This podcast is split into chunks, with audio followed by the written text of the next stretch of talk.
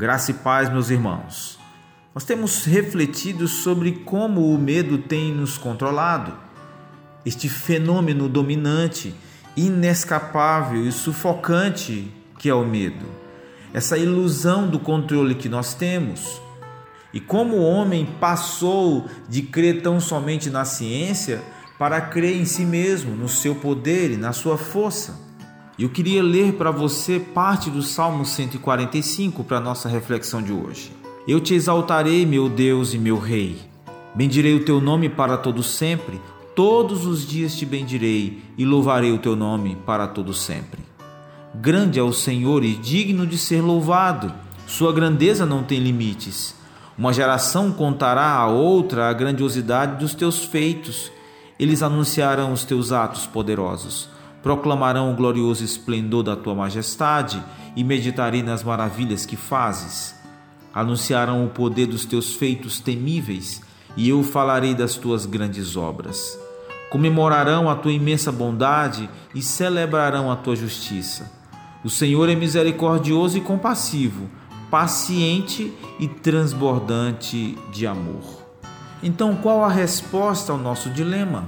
Como nós podemos nos desenredar ou nos desvencilhar dos medos que não nos deixam em paz? Uma resposta é a doutrina da inerrância. Sim, a inerrância.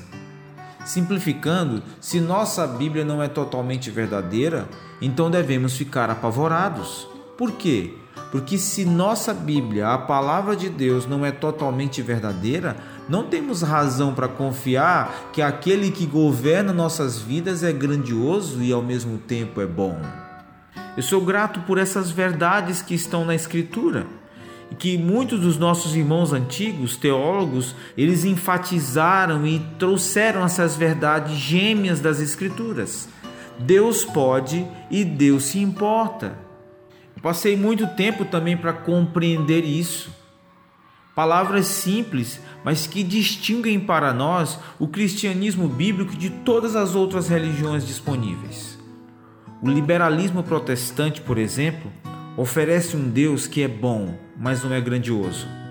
Ele se importa, mas ele não pode. Ele é um bom amigo, um coach de vida experiente, até mesmo um psicoterapeuta da melhor qualidade, mas no fim das contas, ele é apenas o cara lá de cima. Por outro lado, outras religiões, tal como o Islã, oferecem o oposto: um Deus que é grandioso, mas não completamente bom, um Deus que pode, mas talvez não se importe. Mas quando abrimos as nossas Bíblias, algo sem precedentes acontece. É impressionante mesmo, irmãos encontramos um Senhor vivo que, ao mesmo tempo grandioso e bom, é soberano e gentil, que pode e que se importa. Se Deus fosse apenas bom, eu iria para a cama com medo. Como poderia eu adorar alguém que, pobrezinho, deseja o bem e está fazendo o seu melhor? Mas também iria para a cama com medo se ele fosse apenas soberano. Que segurança podemos ter em saber que Ele é poderoso se não for misericordioso? Que conforto podemos ter em uma divindade que não se importa o suficiente para mergulhar na dor humana?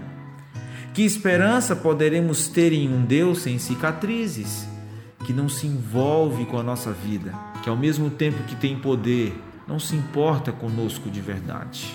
E vimos aqui no Salmo 145 essa junção dessas virtudes e grandiosidade do nosso Deus.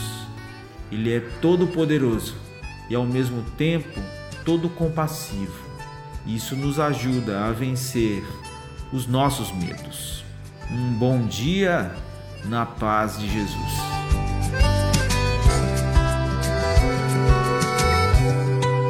O meu combustível para continuar.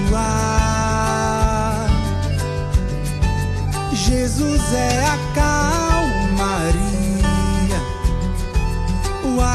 aconchego dos meus dias, o meu alicerce pra não desistir. Não tá sendo fácil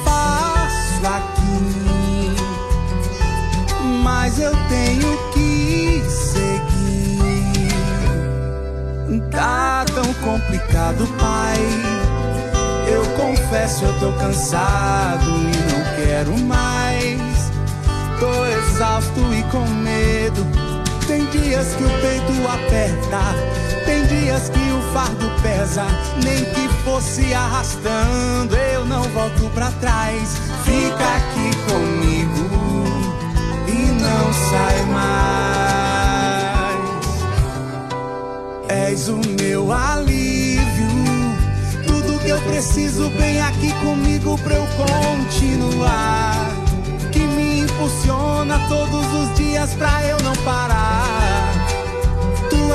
motivo, Jesus, que eu tenho pra avançar.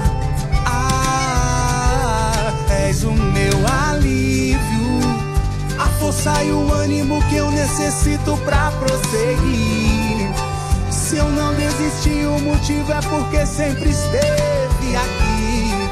Nos piores momentos, dizendo que nunca desiste de mim. Pra onde eu irei se o que eu preciso só encontro? 铭